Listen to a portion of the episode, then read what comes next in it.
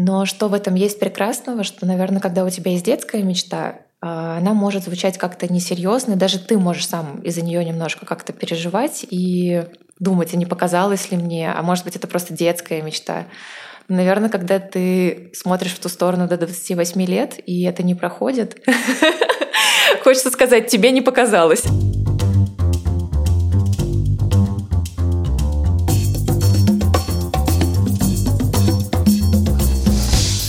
Привет! С вами Александра Кретова, автор подкаста «Без лайков».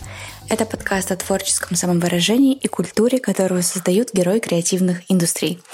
Я приглашаю в гости создателей моих любимых проектов, и вместе мы исследуем, как меняется современная культура. Сегодня у меня в гостях Маргарита Якунина, создательница журнала и главный редактор «Орнамент». Это печатный журнал о фильмах и сериалах. Его номера — маленькие произведения искусства, авторские статьи, отрисованные художниками развороты и только бумажный формат. Каждый номер посвящен одному конкретному режиссеру. Героями уже были Вуди Аллен, один из моих любимых режиссеров, Дэвид Линч, Уэс Андерсон, а новый выпуск посвящен творчеству Квентина Тарантино — на самом деле многие знают проект Марго, но далеко не все знают ее саму. И журнал «Орнамент» а, появился как продолжение ее детской мечты. Мы поговорили с Марго о том, как она без опыта стала издателем собственного независимого медиакино, что она делала, когда деньги на первый тираж журнала закончились, еще до того, как этот тираж напечатали, и как она нашла свой путь в мир кино и пришла к актерству. Мой любимый э, выпуск журнала «Орнамент» это выпуск про сериал «Молодой папа», и на самом деле его найти было не так-то просто. И действительно, далеко не все выпуски уже можно купить, поэтому мы решили с Марго подарить один из журналов слушателям. Поэтому устраиваем конкурс. Его условия я расскажу чуть позже в этом эпизоде, и также их можно найти в моем телеграм-канале, где и будет проходить сам розыгрыш. Благодарю, что слушаете, пишите отзывы и делитесь э, в своих социальных сетях. Это всегда важная и ценная обратная связь для всех, кто работает над подкастом. Приятного прослушивания!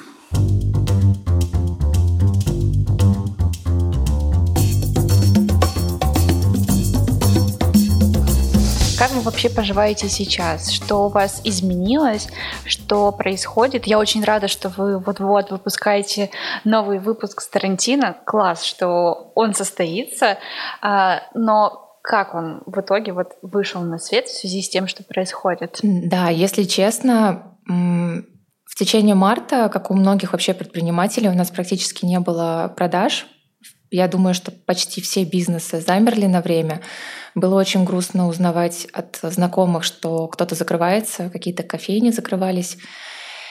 Честно, мне было страшно. Но нельзя сказать, что когда происходят такие события, ты думаешь только о бизнесе. Было, правда, очень страшно, эмоционально тяжело, и на какое-то время мы даже остановили работу. Потому что мы, мы созванивались в то же самое время, в которое мы привыкли созваниваться по рабочим скайпам, но мы просто говорили обо всем. Мы просто пытались как-то поддержать друг друга, и немножко вот опять нащупать вот эту вот э, ориентиру, куда мы движемся дальше. И мы не понимали сами, что будет с номером про Тарантино. Мы знали, что март мы просто переживаем, как-то дорабатываем, готовимся, э, рисуем обложку, как бы тяжело это не было.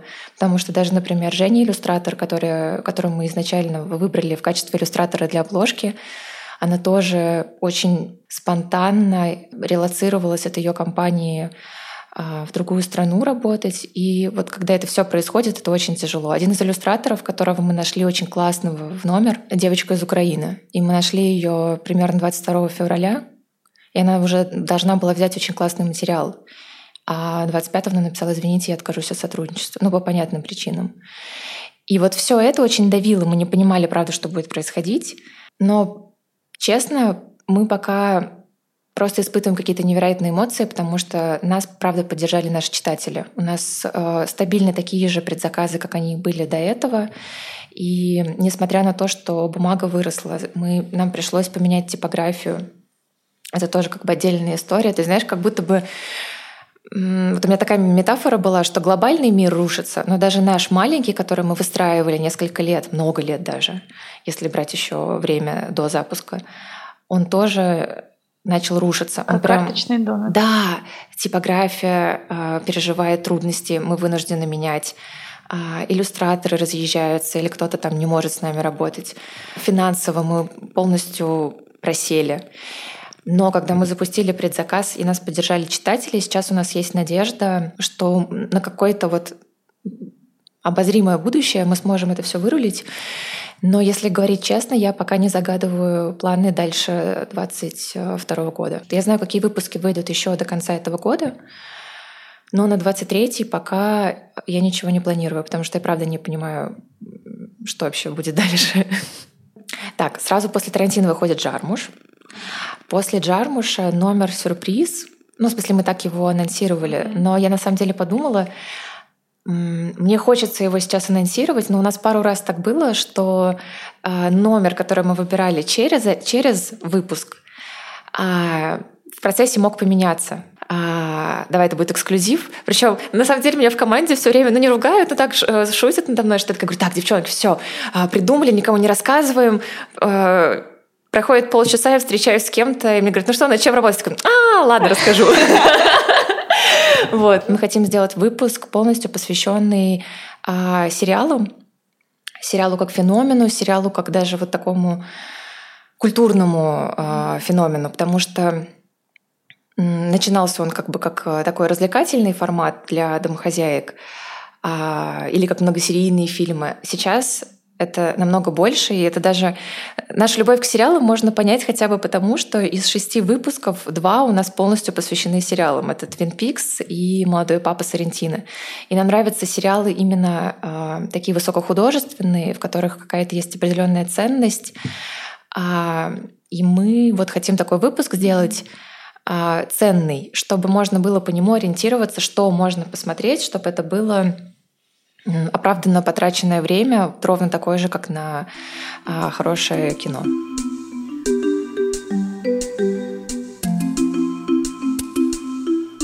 На пару минут прерву наш разговор с Марго, чтобы рассказать вам условия конкурса, в котором мы с Марго подарим вам один из журналов «Орнамент». Для участия вам нужно придумать вопрос для Марго и задать его в комментариях под постом в моем телеграм-канале. Ссылку на него я, как всегда, оставлю в описании к этому выпуску. А еще мне будет очень приятно, если вы, во-первых, оставите отзыв о выпуске и поставите оценку в Apple Podcasts. Если вы не слушаете подкаст там, а слушаете на других платформах, то просто делитесь в сторис тем, что слушаете без лайков и отмечайте наши профили Орнамент Мэг и Алекс Кретова. 9 июня мы выберем победителя, который получит либо новый выпуск про Тарантино, или на выбор тот, которого у него еще нет. Переходите в телеграм-канал Сашкрет и участвуйте в конкурсе. Мне кажется, что такой журнал, настольный, красивейший журнал, должен быть у каждого, кто любит кино.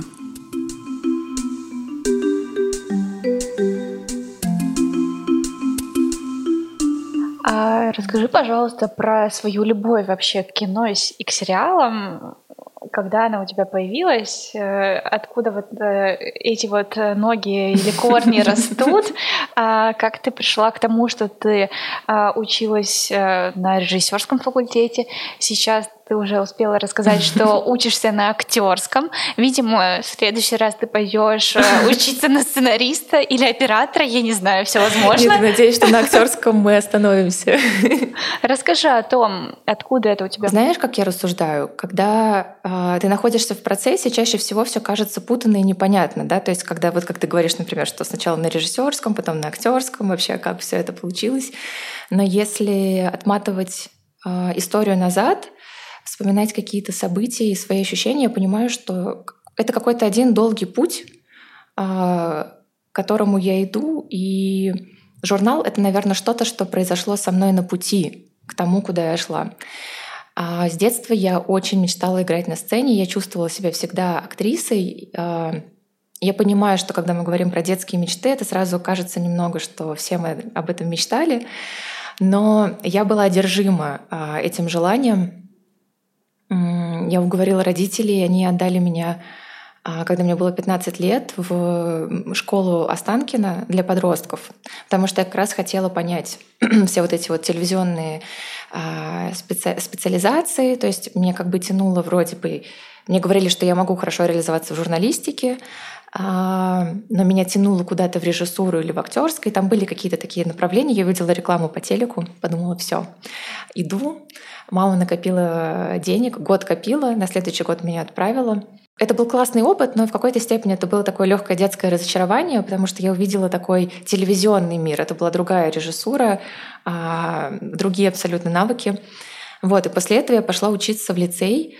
Тоже нашла его сама и просила меня туда перевести. Это был лицей при Институте телевидения и радиовещания, но он меня покорил тем, что здание лицея соединялось с собственным театром. То есть у нас был такой классный переход на третьем этаже, и ты переходишь в соседнее здание, которое полностью является театром, с профессиональной кулисой, с профессиональным залом, с техникой. И в нем был свой режиссер, который ставил с нами постановки ко всем а, праздникам.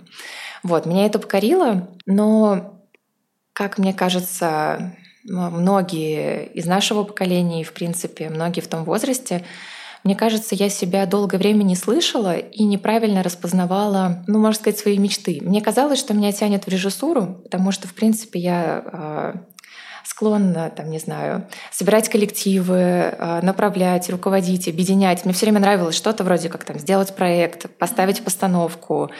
И мне казалось, что вот, наверное, есть большая тяга к режиссуре. А, я даже думала поступать в ВГИК, но мы тогда поговорили с режиссером, который был при нашем лицее, и он сказал, что 18 лет — это не возраст для режиссуры.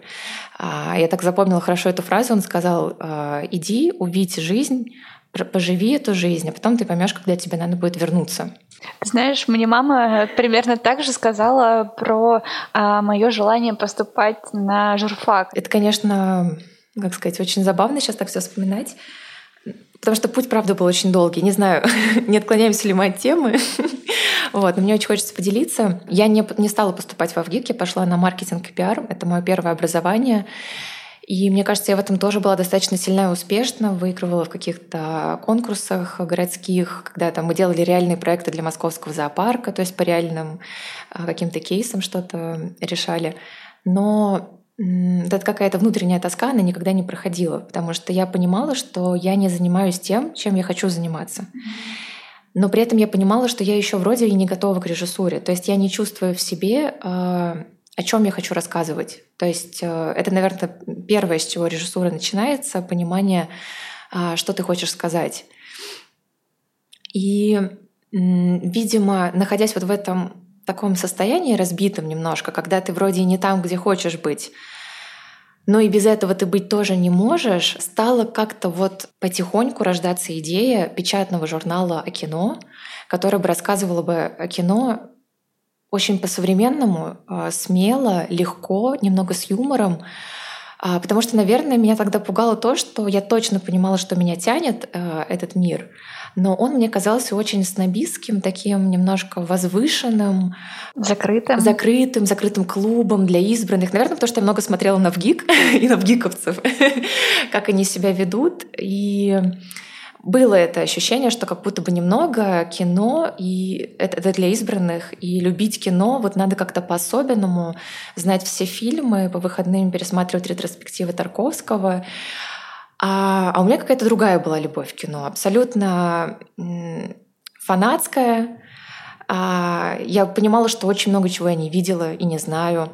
И мне так хотелось, чтобы это не вызывало смущение у людей, которые там с тобой разговаривают. Потому что, знаешь, это, это мой самый любимый пример. Есть такая история, когда ты, например, с удовольствием рассказываешь про какой-нибудь фильм, неважно, современный или что-то из классики, и говоришь, ты видел его? И чаще всего человек тебе ответит, а, а что там Ну да, кажется, э, да, кажется, я припоминаю. Э, и ты понимаешь, что человек на самом деле его не видел, но очень неловко ему сказать, что он не видел настолько классический, там, не знаю, известный фильм. А это же так нормально. А это нормально. Невозможно успеть посмотреть все, прочитать все. Это абсолютно нормально, когда у тебя остаются где-то пробелы. Да, и хочется абсолютно другого ощущения в этом разговоре, что как классно, что ты можешь его посмотреть. Или ну, бывает, что ты не идешь к какому-то режиссеру или в какой-то жанр, или какому-то фильму, потому что есть свое предубеждение, или какие-то кадры видел, или что-то, ну, чувствуешь, что не твое. И нам хотелось специально брать в журнале такие выпуски, вот чтобы не бить все время в одну и ту же примерную аудиторию, как и мы сами, а чтобы делать такие интересные челленджи, когда, ну вот, например, как ни странно, вот два номера именно про сериалы лучше всего это показывают. Ну, например, Линч. А, достаточно сложный режиссер, э, рассказывающий таким языком сюрреализма, который тоже нужно понимать. Или Ларсон фон Триер. Да, и если честно, например, я не э, фанат Линча. А, была изначально. Но у нас в команде, например, вот Света, шеф-редактор, а, она его очень обожает, вообще просто любит. И у нас в редакции часто бывает э, вот такая история, что когда мы работали над Peaks, обожал его в команде только Света и все авторы. Когда мы встречались с ними на собраниях, они говорили в захлеб уже про какие-то фанатские теории. А помнишь это? А эта теория имеет, она бьется контур другой теории, типа они не состыковываются. В общем, мы видели какой-то такой а, азарт в их глазах, и сидела там я, как главный редактор, наша а, Люба, директор, Лена, дизайнер, и мы понимали, что мы вообще не про Линча. И вот это, это примерно что-то, что мы хотим а, давать нашей аудитории, когда авторы пишут тексты такие клевые, настолько понятные, что мы, кто в принципе не про Линча, читаем их, понимаем его, влюбляемся в, него по-своему. То есть да, для кого-то он не стал самым любимым режиссером, но я его просто так прочувствовала, обожаю его просто как, как человека, как творца, как художника. Да, это я все к тому, что хочется, чтобы вообще это не вызывало никакого стеснения. А, это нормально не знать, не любить, а, не видеть еще. И вот мы сделали этот проект как раз, чтобы говорить о кино как-то по-новому. А, и, кстати, это работает. Нам очень часто читатели, вот такие, кто прям полюбил нас, пишут, блин, я не люблю Линча. Но я так люблю вас, я так вам доверяю, что я прочитаю. И многие писали потом, что прочувствовали его по-новому, узнали что-то, а, что дало понять больше там, о личности или о творчестве. Но вот если возвращаться к моему личному творческому пути, пути то так и получилось, что вот находясь в этом разбитом состоянии, журнал э, стал проектом, который приближал меня к тому кино, к которому я сама никак не могла приблизиться. Потому что я не обладала таким киноведческим э, знанием, чтобы, например, рассказывать много про кино, да. Э, ну, я имею в виду, что, то есть я точно была не киновед. Но я нашла команду авторов таких классных, которые я обожаю их читать.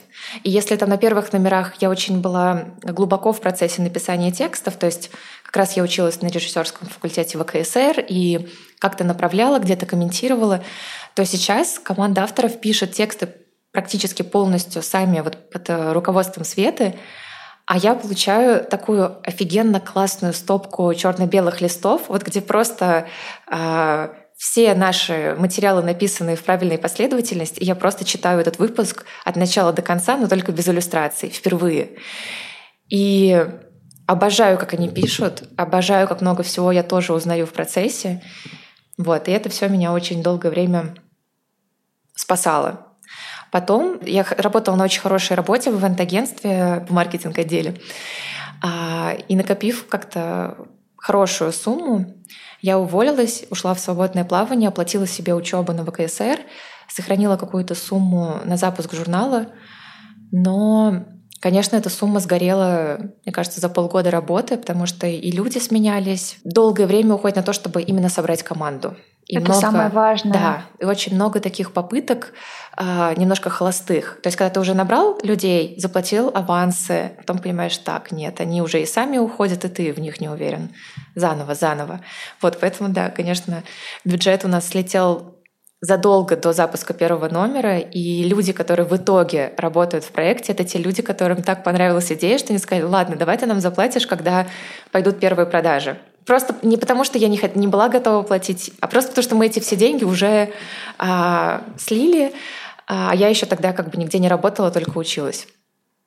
Вот, отучилась, да, полтора года. Мы запустили журнал, а, начался локдаун, и вот я поймала свою самую, наверное, такую сильную депрессию в своей жизни, потому что вот парадокс. Я отучилась на режиссуре и поняла, что я не, вот что-то я все еще не получила чего-то, о чем очень долго мечтала и, и к чему хотела приблизиться. Работа на психотерапии немножко дала мне понять больше, что все это время я придаю свою самую главную мечту выйти на сцену и играть самой. А, и здесь есть много вот этих уловок, а, когда ты думаешь, наверное, я сниму кино и сам в нем снимусь. Или, ну, то есть, или я зайду в этот мир как бы вот с другой стороны, да. Хотя на самом деле была определенная мечта, но было, было очень много страхов, а, неправильного представления, наверное, о том, как это устроено. Плюс я видела студентов там Щепкинского училища, МХАТа, и я видела там тоже этот немного снобизм. Вот это странно, он меня очень пугает и отталкивает. Не могла тогда вот найти какое-то, наверное, место, где можно было бы пойти, учиться актерскому и чувствовать себя при этом спокойно э, и доверять, наверное, преподавателям. И вот сейчас я первый месяц учусь э, тоже в актерской школе. Они называются Part Academy и абсолютно не на правах рекламы, а просто по любви. А я хочу рассказать о них в нашем новом номере про Тарантино. Там будет целая полоса, а, где мы оставим все контакты, потому что я просто влюблена в подход ребят. Он настолько современный. Это это полноценное образование, но оно не классическое в хорошем смысле. То есть э, это не определенная одна и та же классическая школа, которая плюс-минус похоже транслируется во многих э, высших заведениях, а как бы такой как лаборатория. Ты все проживаешь на себе, слушаешь э, очень разных э, преподавателей, у тебя нет мастера. Знаешь, есть такой классический подход в образовании, когда педагоги априори не очень верят в студентов. То есть они такие так. Ну, то есть все идет через сверху вниз, сверху вниз и все идет немного через в какой-то степени насилие психологическое, да, то есть когда типа надо работать больше, у вас так не получится, или что там, не знаю, а, неужели вы верите, что вы там кем-то станете, или, не знаю, надо работать больше, там, или еще что-то. Или я читала, например, когда сама готовилась к поступлению на разных форумах с разницей во много лет, что на вступительных иногда очень много смотрят на внешность, иногда отбирают на в мастерскую под конкретный спектакль, который будут ставить э, на выпускной. Мне не нравился этот подход. Я просто понимала, что да он сильно бьет по самооценке. И я читала какие-то отзывы разных ребят про кто поступил, кто поступал. А, вообще это не в одном месте, это вообще за много-много-много лет. Я слушала выпускников, а, и как-то все время аккуратно мне пытались сказать, что есть такая история, что да, там классическое образование, но есть много моментов. И просто, наверное, когда я пошла на курс, на День открытых дверей э, вот в Part Academy, меня поразил, поразил очень э, поддерживающий и бережный подход. Вот, поэтому я, конечно, сейчас в восторге и, наверное, впервые за всю свою жизнь чувствую, что вот я набралась этой смелости пойти туда, э, куда изначально меня тянуло. Но что в этом есть прекрасного, что, наверное, когда у тебя есть детская мечта, а, она может звучать как-то несерьезно, и даже ты можешь сам из-за нее немножко как-то переживать и думать, а не показалось ли мне, а может быть, это просто детская мечта. Наверное, когда ты смотришь в ту сторону до 28 лет, и это не проходит, хочется сказать, тебе не показалось. И очень часто во взрослом возрасте люди занимаются на самом деле и становятся успешны в том деле, о котором они мечтали в детстве. Возможно, оно чуть трансформировалось в соответствии с теми реалиями, которые есть сейчас. Опять же, журналистика сильно изменилась по сравнению с тем, какой она была 20 лет назад, когда мы были детьми. И вот эта трансформация, но по факту понимание, что ты делаешь то, о чем мечтал в детстве, очень ценно. И мне кажется, вот э, не первый раз эта мысль э, звучит у меня в подкасте. Чаще обращайтесь э, к тому, о чем вы мечтали. Вспомните вот эти свои первые вообще мысли, первые инстинкты, что вас увлекало в детстве, на чем вы могли потратить, я не знаю, просто часы, и вас никто не мог из этого вытащить, и попробуйте вернуться туда, вот в то состояние и заняться этим. И очень здорово, что ты нашла то место, просто, возможно, нужно было выждать это время, чтобы 100%. появилась школа, в которой ты сейчас учишься. Поразительно, но в том виде, в котором она сейчас существует, она появилась в августе, а нашла их я в феврале. То есть это буквально, правда, полгода. И Абсолютно ты права про детство, потому что у меня всегда было две страсти а, — сцена, театр и книги. То есть это даже был такой прикол. А, в первом классе я просила родителей отвезти меня в библиотеку на весь день. То есть это было мое такое любимое развлечение. Я спокойно проводила там время одна, вообще без родителей, без друзей. А, выбирала книги, рассматривала странички. И с книгами как бы я проводила очень много времени. Это странно, но вот э, запах книг, запах журналов — это прям очень важно. Поэтому они существуют вживую, когда ты можешь потрогать страницы, ты чувствуешь, э, ты именно чувствуешь и ощущаешь это все через тело, через руки. Да, это определенное удовольствие. И когда мы запустились, нам периодически писали э, читатели, что, может быть, вы выпустите электронную версию. Там кто-то много путешествовал, у них не было возможности брать журнал с собой. Кто-то живет за границей. Но вот по правде, если взять любой наш выпуск и пролистать PDF-версию, ну то есть я же вижу каждый раз PDF перед запуском в печати, макет, это абсолютно не такое впечатление, потому что даже во время работы мы печатаем просто какие-то эскизы, их невозможно потом никуда выкинуть. Ты просто обклеиваешь пол своей квартиры, пусть оно еще немножко побесит, я на это посмотрю, потому что а, бумага добавляет вот этого волшебства, поэтому... Поэтому вы осознанно не выпускаете электронную версию? Да, Просто потому, что от нее не будет такого эффекта, а труд делается такой огромный. Но э, а как же здесь вот этот вот э, момент предпринимателя с, с осознанием, что даже, не знаю, в три раза дешевле ты можешь продать а, версию электронную, у меня будет ответ из двух частей. Первое, кажется, э, у меня в редакции все догадываются, что предприниматель из меня не очень.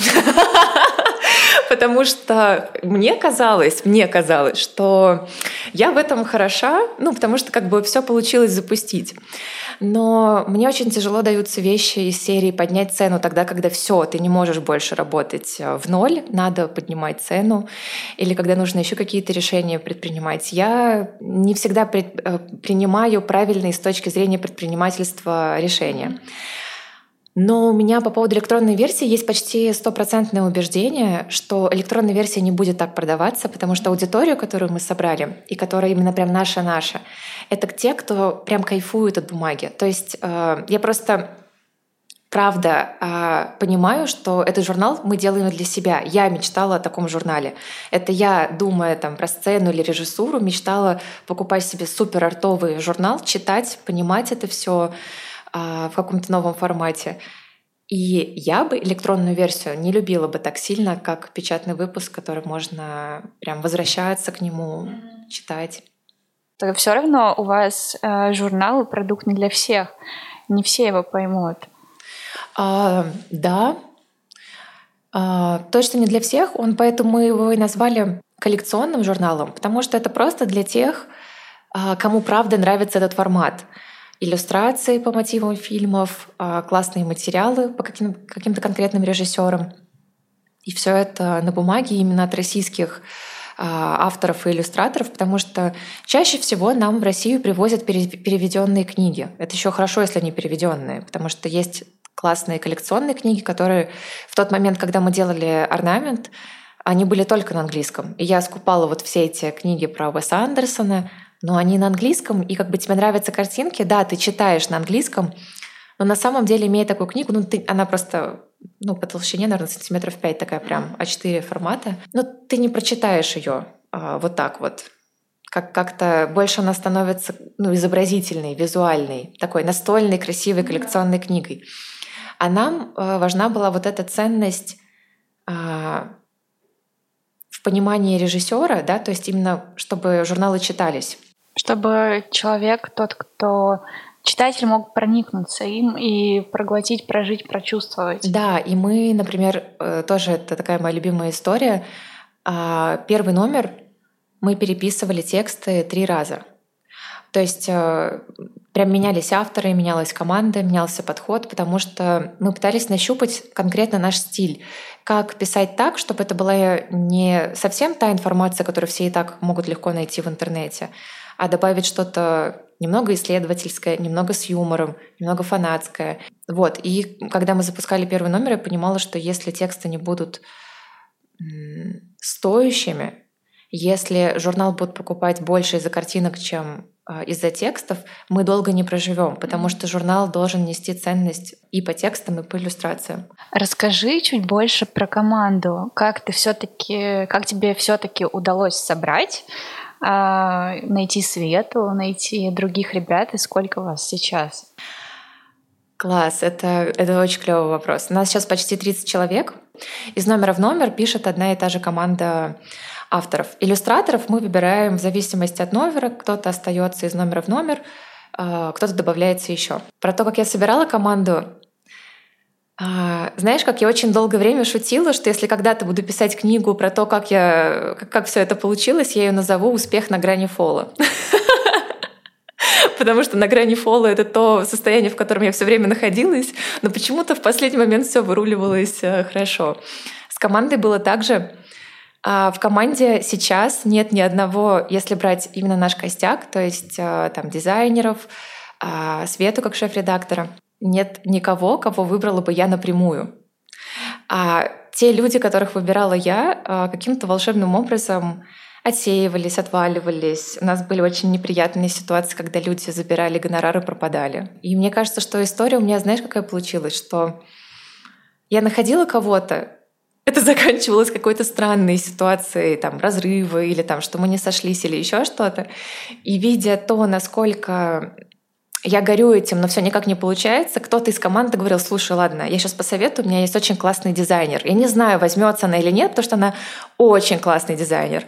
Но э, попробуем. Это была Люба. И мне тогда даже нечего было ей показать, рассказать, потому что очень были сырые эскизы по иллюстрациям. Верстки не было почти никакой, потому что то, с чем мы остались после прошлого дизайнера, ну, мы понимали, что это надо перерабатывать. Вот, Люба посмотрела на это все. Еще самое смешное, то есть у нас ничего нет, у нас клевая идея, денег пока тоже нет.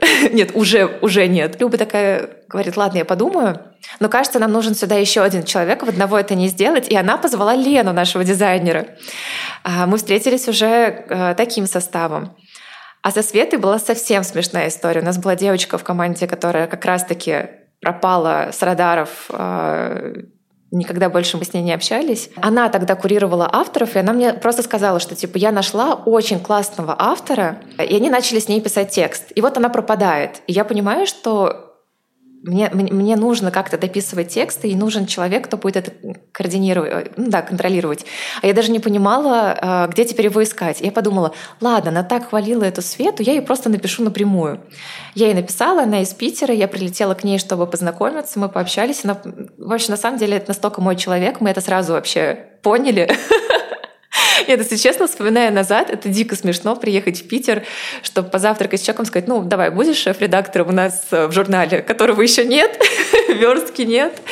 А, вот, она тоже согласилась на эту авантюру. Да, получилось так, что, видишь, а, все в команде собрались случайно только потому, что провалилось все то, что было до. Но я очень люблю про это рассказывать, потому что как-то так сложилось, что всю свою жизнь меня окружают люди, горящие своими идеями, планами запусков. А, мне кажется, это моя самая любимая такая среда обитания. Я очень люблю людей, а, горящих э, идеями. И, наверное, вот если взять все время, которое ты работаешь над э, проектом или идеей, у тех, с кем, кого я вижу чаще всего, а, Наверное, только 20% ты, это, это то время, когда ты получил результат, испытал э, вот это ощущение успеха, что все получилось.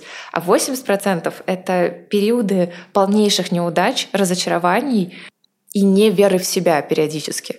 И, и именно из-за этого мне нравится рассказывать все наши трешовые истории, а, просто потому что я уверена, что среди тех, кто слушает подкаст, читает интервью или читают наши посты, есть очень много классных ребят, кто сейчас чем-то горит, и, возможно, через год у них будет классный запуск. Через два они сделают какой-то крутой еще проект в абсолютно разных сферах. Но как будто хочется всем напомнить, что состояние, когда тебе кажется, что ничего не получилось, все снова рассыпалось, все снова надо взять и с нуля э, запустить, это нормально. Если ты идешь к какой-то большой цели, это точно нормально. А, самый сложный период, наверное, в работе над журналом для меня был в декабре 2018 года.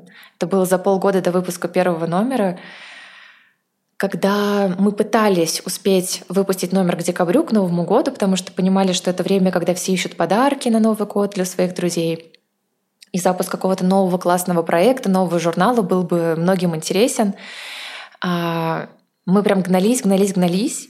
И в какой-то момент, наверное, числа 10 декабря мы сели со всеми распечатками, и я поняла, что это трудно сказать, и никто не решается это сказать. Но надо признать, что проделана гигантская работа, очень много отрисованных иллюстраций э, финально, но это совсем не то, что мы хотели.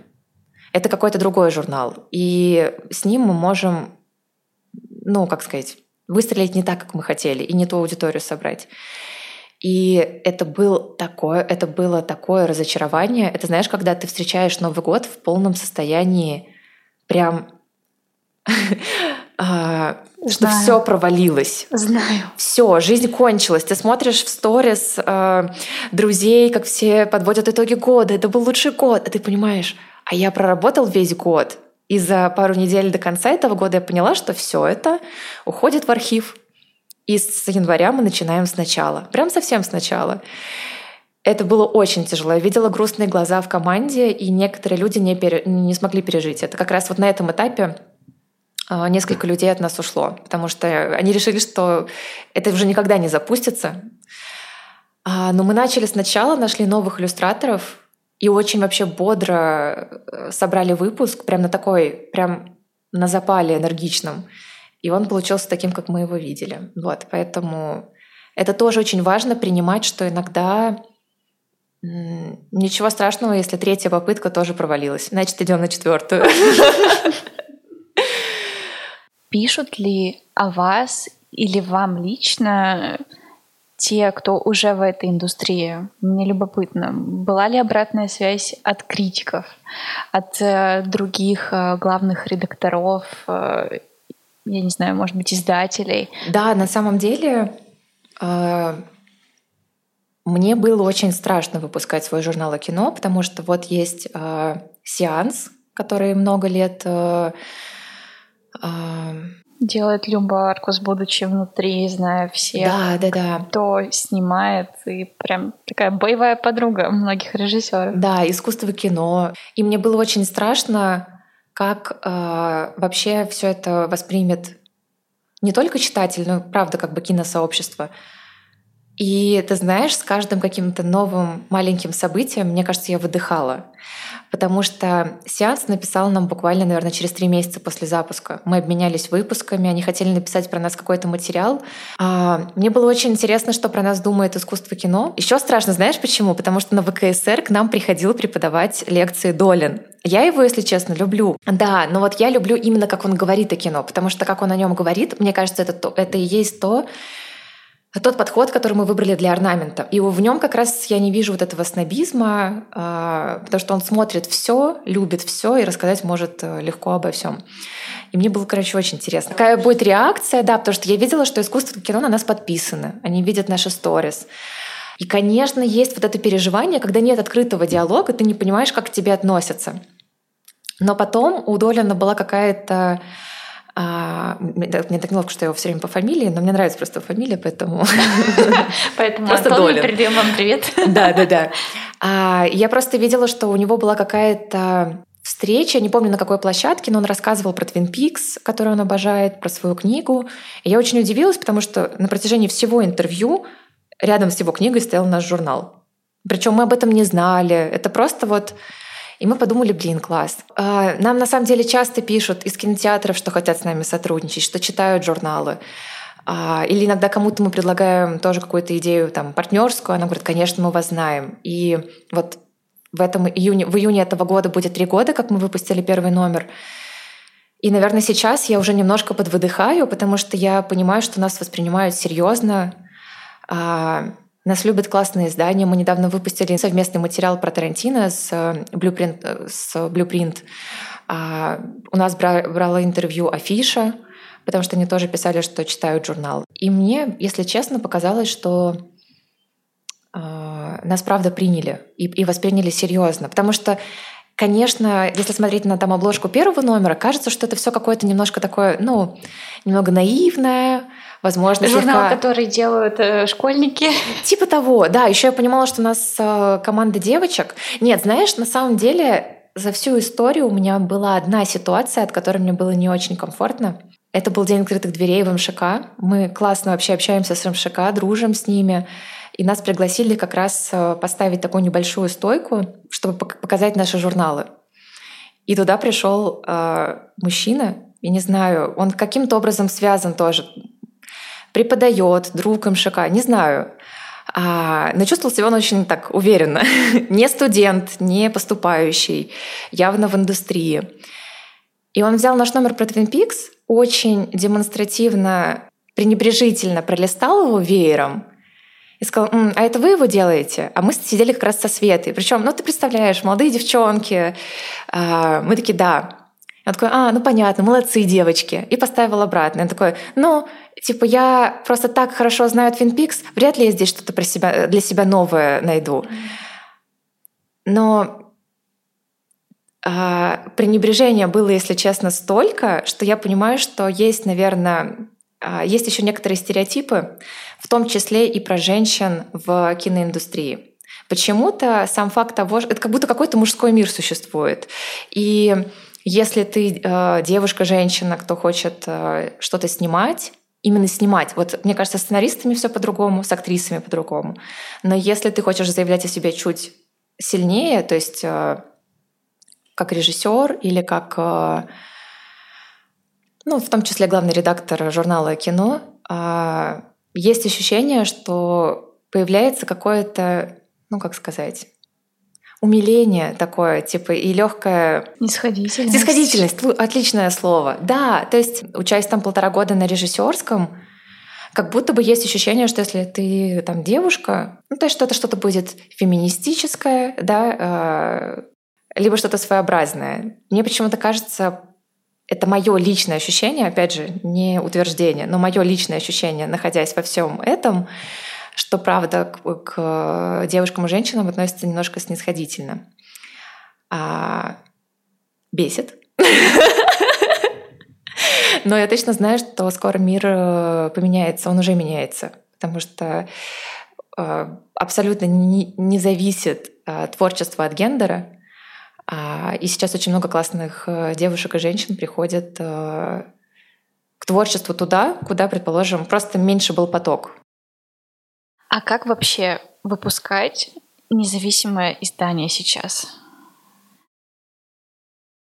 Вот это, это, видишь, этот вопрос корнями уходит туда же, почему Марго, э, почему команда понимает, что Марго не очень хороший предприниматель.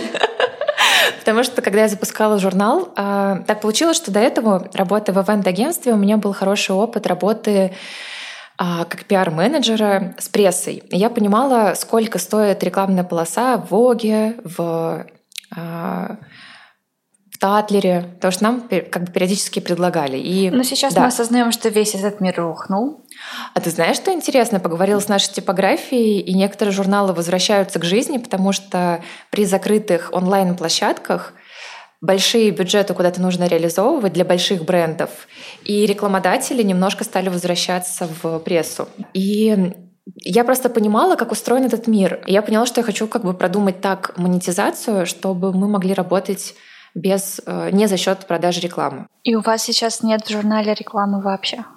У нас есть несколько полос, все они э, были по дружбе, по коллаборациям. То есть мы денег за рекламу в журнале не получаем, но если честно, э, хотим начать, но как бы в таком же формате, то есть не менять стиль, не менять объем, буквально одно упоминание в журнале. И понятно, что здесь скорее вы будете выбирать, э, да, кого взять, нежели сделать, вас. Да, с классным кем-то, чтобы это правда, с классной компанией, чтобы это была около киношная как бы история. И стоимость рекламы действительно помогала бы журналу. Но это не история, когда ты пытаешься за счет рекламы в принципе, существовать. Жить. Да. Поэтому почему я говорю, что для нас так важны эти предзаказы, и сейчас мы просто, мне кажется, мы выживем только благодаря предзаказам и нашим подписчикам. А скажи, пожалуйста, те предзаказы, которые вы получаете, они влияют на объем тиража, который выпускается? То есть здесь есть прямая связь? Да, потому что когда мы видим примерно, какой есть спрос, и сколько журналов выкупается э, к моменту, когда мы готовы отправить файл в печать, и мы иногда мы можем понять, что ладно, либо мы переборщили немножко с планами, и мы сделаем там на 500 штук меньше или на 1000 меньше, либо мы такие, вау, кажется, ну как бы аудитория больше. Нужно печатать больше. Печатаем больше, да. Поэтому это всегда вот прямая зависимость. И какой сейчас средний тираж у всех выпусков? Средний примерно 4000, потому что многие журналы допечатываются. Но вот я считала на днях, э, вот, ну да, 4 получается, потому что я считала на днях, что вот у нас 5 выпусков выпущено, и мы суммарно напечатали журналов где-то на 21 тысячу тираж. А это много? А, ну знаешь как, Давай даже я разделю этот вопрос. Много ли это для индустрии и как это для тебя самой? Да, я поняла. А, ты знаешь, вот какой интересный здесь есть момент. Когда я училась на пиаре, нас учили всегда завышать, точнее, нас учили не верить тиражам журналов, которые указываются. Тебе будут писать тираж 10 тысяч экземпляров, но делается это для того, чтобы Повысить а, стоимость рекламы. Повысить стоимость рекламы, да. То есть нас даже учили как бы вычислять, где распространяется, какой примерно может быть тираж. И вот, наверное, мне не нравилась вот эта история, когда ты понимаешь, что так работают журналы. Мне так не хотелось, мы пишем супер честные тиражи. Мне кажется, наверное, для индустрии, если брать э, журналы не массовые, не глянец, у нас хорошие показатели. Если говорить про жизнь нашей команды, как это для там, нашей редакции, то есть мы окупаемся, мы, мы работаем не в ноль, а, и там за последние пару лет мне получилось повысить а, зарплаты там, для иллюстраторов, авторов, а, дизайнеров, команды. Но это не огромные суммы. То есть это не какие-то, это даже, может быть, что-то очень-очень среднее по Москве. То есть Несмотря на то, что оборот большой на запуск проекта и стоимость там, выхода одного номера большая, а, финансово это приносит нам пока возможность просто получать какой-то стабильный заработок. Наверное, вот так я могу это сказать. То есть это уже хорошо. Это очень хорошо. Это правда. Это правда здорово, потому что Видишь, я сегодня настроена на спойлеры. Класс! На самом деле я последние пару лет горю одной мечтой, и мы Э, с командой постепенно к ней будем сейчас как бы подбираться. Мне очень хочется выпускать не только, точнее, заниматься не только выпуском журнала, а попробовать абсолютно разные творческие проекты. И я безумно горю анимацией. Мне нравятся анимационные сериалы, вообще нравятся возможности, которые сейчас э, есть у современной анимации, какие-то новые форматы. А, и Россия всегда славилась своей анимацией на самом деле. То есть это мировой арене а, российские аниматоры и мультипликация, которая э, у нас производится, она очень высоко котируется. И мне как бы, наверное, имея опыт работы с иллюстраторами и зная как бы уже про этот мир, плюс мое режиссерское образование и какие-то такие творческие порывы, мне очень хочется попробовать что-то именно в этой сфере. И, наверное, журнал сейчас помогает нам просто как бы базово сосуществовать, а, не, пытаться находить себе другую работу, другой заработок. И это такая, наверное, мне кажется, почва, от которой можно оттолкнуться, чтобы попробовать что-то еще, тоже творческое, креативное. Вот, но я все время так а, это представляла. Но это же очень круто, потому что ты сама это создала, и сейчас можешь э, идти дальше и делать что-то еще. Действительно, как предприниматель, который запускает несколько проектов, это круто. Да, я просто, наверное, знаешь, э, почему э, именно так это подробно решила ответить? Когда нет опыта в бизнесе, иногда ты делаешь как? Смотришь, что у журнала там тираж 3000 экземпляров, а журнал стоит 2000 рублей. Умножаешь на весь тираж и думаешь, ого, и кажется, что люди вообще просят каких-то космических сумм и живут шикарно. Но это абсолютно не так. А, и поэтому, да, наверное, мы просто... У нас у очень многих есть еще какая-то подработка, какие-то еще проекты, в которых люди заняты. Основной доход а, от журнала только прям у нескольких человек в команде. Кто вот прям ядро-ядро, а, и то это не, опять же, не космические суммы, просто все понимают, что сейчас мы делаем упор на развитие. Какая у вас э, объединяющая идея или вот э, путеводная звезда в команде, которая тебя удерживала на плаву в сложные моменты времени, возможно, сейчас тоже э, удерживает и напоминает каждый день о том, почему ты это делаешь? Да, ты знаешь, мне кажется, что меня именно ведет понимание, что у меня есть определенные цели, про которые я почти не говорю, но они связаны как раз с кино. И выглядят они сейчас очень э, заоблачно. Но я знаю, что если ты не сдашься, ты победишь. Это вот как бы э, э, вот эта фраза меня все время удерживала, пока я работала. Я рассуждала, что окей, произошел снова какой-то косяк, снова все рухнуло, от нас ушли люди. Но это такой момент, вот сейчас можно опустить руки, тогда все, ты точно проиграл. Но ведь если это пережить, значит, ты пройдешь дальше. И такое чувство, что если каждый раз, когда будет происходить какой-то трэш, ты не сдашься, то конечная точка, если ты ни разу не сдался, это всегда будет как бы, ну, победа, ты придешь туда, куда ты хочешь. Нет другого варианта просто. Потому что если ты придешь туда, где снова все не так, значит, ты снова это решишь. И, наверное, э, это какой-то, ну, как сказать, девиз работы в журнале. Я понимаю, что я понимаю, что мне хотелось запустить журнал, чтобы этот проект был. Потом этот проект помог запустить проект, связанный с анимацией. А при этом параллельно я хочу еще и сама реализоваться, попробовать. Конечно, в идеале в кино. А у какого режиссера?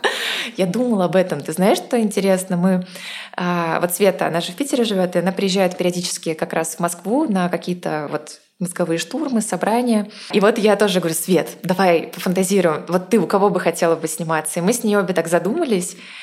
И обе поняли, что режиссер, кого ты любишь, это не всегда тот режиссер, у кого ты захочешь сниматься. Потому что, например, я обожаю Паула Соррентино и сериал «Молодой папа», а но я не вижу себя в этом сериале. Просто знаю, грубо говоря, какой-то типаж или тема, которую ты хочешь раскрывать. И, в общем, у меня был шок, но мы с ней синхронно сказали, что мы бы снялись у Шазела. Потому что, наверное, он снимает про мечтателей. «Ла-Ла Ленд», э, одержимость, про людей, одержимых своей очень большой э, страстью. И мне кажется, в «Ла-Ла Ленде» я бы с удовольствием сыграла. С Райаном, конечно. Да, да. Ваша путеводная звезда. Что объединяет команду? Мне кажется, объединяет ощущение вот этой э, молодости, дерзости, и что молодые и дерзкие могут делать очень по-своему. Нравится какая-то независимость. Сфера написания текстов, иллюстрация и дизайн — это сфера, где у тебя есть, грубо говоря, ТЗ, заказчик чаще всего, если ты работаешь. Да, то есть ты чем-то ограничен. А если говорить про костяк нашей команды, то есть вот нас 7 человек, то прям ядро журнала. Нас объединяет то, что пока мы работаем вместе, мы можем придумать абсолютно какую-то сумасшедшую а, историю и реализовать ее реально. То есть не согласовывая ее ни с кем, просто от вот этого драйва, что нам это нравится. Мы очень свободны в том, что мы хотим делать, как мы делаем. Так делаем, а так не делаем. И у каждого есть свои, свои какие-то амбиции. Вика, наш главный иллюстратор, ей хочется что-то попробовать в иллюстрации. Она смотрит, а, что сейчас модно, что интересно, какие есть тенденции.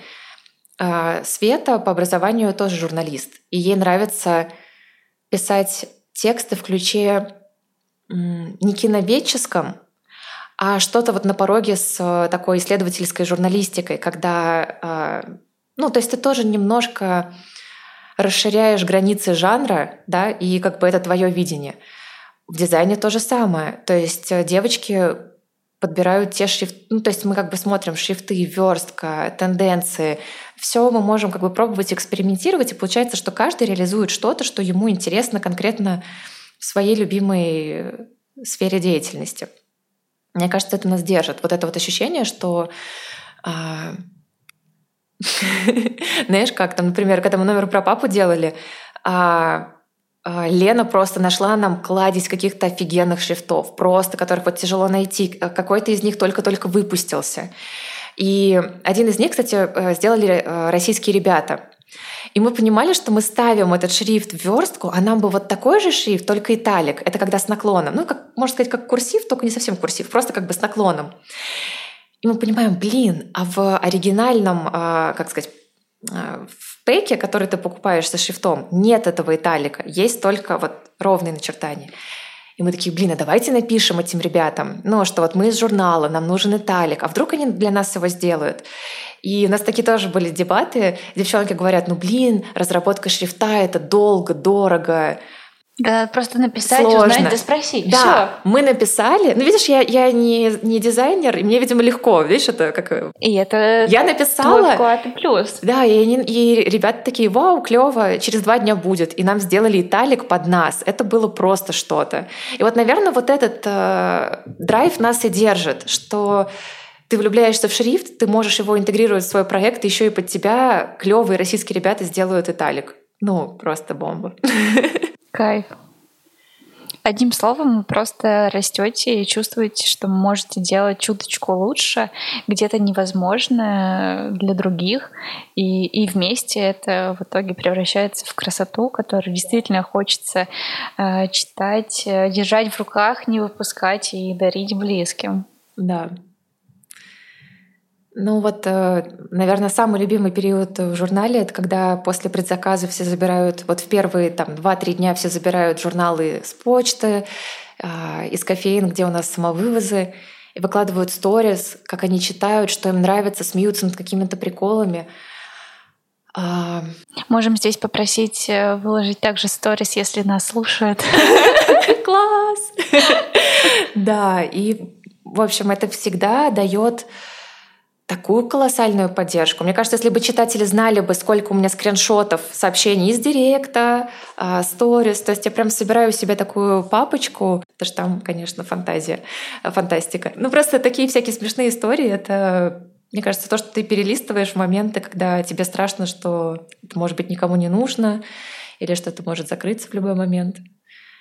Получается, что для тебя вот здесь э, обратная связь, она очень важна, и важен вот этот контакт э, с аудиторией, которая у вас есть. Сто процентов, когда мы запустили журнал, знаешь, чему я удивилась? Как легко люди э, поддерживают, хвалят, восхищаются, восторгаются. То есть у нас аккаунт был, не знаю, мне кажется, полторы тысячи подписчиков максимум в самом, в самом начале рос он достаточно быстро, и нам столько тепла писали э, вообще везде, где только можно было написать. Даже в заказе просто, когда его оформляли, в комментариях писали, какие же вы классные, я вас обожаю. А чувствуешь ли ты, что вот эта обратная связь и внимание в том числе помогли вызреть твоей идеи об актерстве? Не уверена, потому что я почти в журнале никак не появлялась как личность, я имею в виду вот, э, то есть я пишу всегда от лица журнала, и многие знают, что там есть Марго, которая главный редактор, но прям себя вот э, себя самой в журнале я особо никогда не показывала. И честно боюсь, э, потому что Вообще я очень, на самом деле, кстати, я, я не интровертный человек, я очень как бы открытый, обожаю общаться с людьми. Но, видимо, сложно немножко вот так иногда э, вывести себя вперед, рассказать о себе. Поэтому как раз-таки проблема в том, что в журнале у меня этого пока не получается. Э, мне, наверное, у меня есть какой-то такой легкий страх. Я не понимаю, буду ли я интересна аудитории, как э, я сама. То есть потому что у нас есть прям большая аудитория, кому нравится журнал-журнал, и вот как бы взять и интегрировать туда себя мне пока не, не выходит. Поэтому, наверное, вся эта история про актерское, она родилась именно э, при помощи работы с психологом, потому что я уже понимала, что я хочу пойти учиться, но мне было так страшно, я, я боялась, что это снова может закончиться ничем. Но я чувствовала, что актерское для меня, актерское мастерство значит для меня что-то больше, и мне mm-hmm, страшно что-то было. Сакральное. Ну, не, не сакральное, наверное, то, к чему ты идешь так долго. И работа, наверное, с психологом мне помогла просто вообще успокоиться и понять, что все, просто идем не думаем, отключаем голову, просто идем.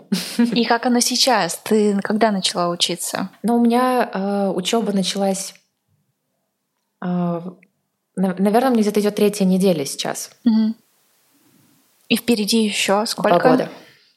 То есть это будет прям полноценное обучение, но я, я чувствую себя просто невероятно классно, потому что быть актером — это определенная свобода, это определенный интерес — это возможность разрешить себе делать очень много всего, чувствовать все, стать более э, восприимчивым. И ты понимаешь, как это помогает. Это классный процесс, когда ты чувствуешь себя живым, и ты можешь ментально меняться, что-то чувствовать. Я не знаю, мне, мне пока даже страшно, наверное, думать вперед дальше, чем на два года. Но то, что я как бы как показала, не знаю, моя история и все это время а, жить без кино, без, а, без этого мира у меня не получается. Я это очень люблю. Давай последний вопрос. А, я очень надеюсь, что наш с тобой разговор выйдет уже в тот момент, когда в продажу поступит ваш новый журнал про Тарантино. Супер, я, а, я тоже. Скажи, почему наши слушатели и не только должны обязательно приобрести этот выпуск? У меня есть, кстати, на этот вопрос ответ. Конечно, у Тарантино безумное количество фанатов. Мне кажется, этот номер ждали как никакой другой. Но специально, когда мы анонсировали вообще, что это будет следующий номер, шестой, я запустила такой опрос э, в сторис у нас в аккаунте. Какие из этих фильмов вы не любите или не поняли? И там у меня такая есть группа риска. Это «Бесславные ублюдки», «Однажды в Голливуде», Джанго освобожденная и омерзительная восьмерка. И ты знаешь, колоссальное количество людей ответили, что вот один из этих фильмов вообще нет, мимо, никак. То есть для многих, особенно в России, Тарантино — это криминальное чтиво и убить Билла. Но Тарантино всегда экспериментировал. Он, на самом деле, многие его фильмы в чем-то похожи, а во многом это каждый раз что-то определен... новая, безумная идея. А, и мне так понравилось в одном из интервью, после провала фильма их совместного с Родригесом «Dead Proof», «Пуля непробиваемый», а он, ну, как бы, можно сказать, слегка провалился в прокате, потому что он пытался пародировать вместе с Родригесом «Бимувис», то есть такие бэшки, знаешь, такого второсортного качества фильмы, там специально они пленку затирали. То есть у него был определенный свой классный режиссерский замысел и а, определенные амбиции. Фильм провалился в, в прокате, и тогда в одном из интервью он сказал, что он, он всегда экспериментировал на каждом новом фильме, и всегда зритель шел за ним. Но после а, провала доказательства смерти ему показалось, что его бросила девушка, и эта девушка — это планета Земля. То есть ему казалось, что ну все, как бы... Почва из-под ног ушла. Да, мир его больше не поддерживает. И этот номер мы как раз а, построили вот через эту призму. Тарантино — это не макруха, это не насилие. Это очень необычные концепции, заложенные в каждый из его девяти фильмов. А, и, каждый по-своему крут. И мне хотелось, чтобы те люди, которые обожают Тарантино, но не, не терпеть не могут Джанго или там не поняли однажды в Голливуде, чтобы они смогли понять, что этот фильм значит именно э, в его концепции и почему он классный. Кайф. Очень ждем. Очень ждем выпуска. И спасибо тебе за наш разговор. Спасибо огромное. Я просто в каком-то восторге. И спасибо всем слушателям. А, я очень надеюсь, что вы классно провели с нами это время. Спасибо. Ура! Yeah! Можем выключить. Это был подкаст «Без лайков», подкаст о творческом самовыражении и культуре, которую создают герои креативных индустрий. Если вы хотите поучаствовать в розыгрыше номера орнамента, читайте условия участия в моем телеграм-канале «Сашкрет». Ссылка на него в описании к этому подкасту. И слушайте без лайков на любимых площадках. Идеи и вопросы присылайте на почту в описании. Отмечайте меня в ваших сторис, э, Инстаграм. И благодарю, что были этот час с нами.